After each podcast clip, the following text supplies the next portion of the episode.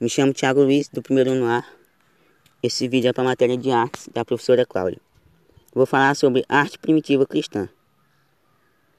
A fase cristã primitiva. A fase posterior ao reconhecimento, quando o cristianismo deixou de ser perseguido e substituiu oficialmente entre os humanos. As crenças do paganismo têm sido determinada a arte latina por alguns historiadores. Deve ser chamada, porém de modo mais adequado, arte cristã primitiva propriamente dita.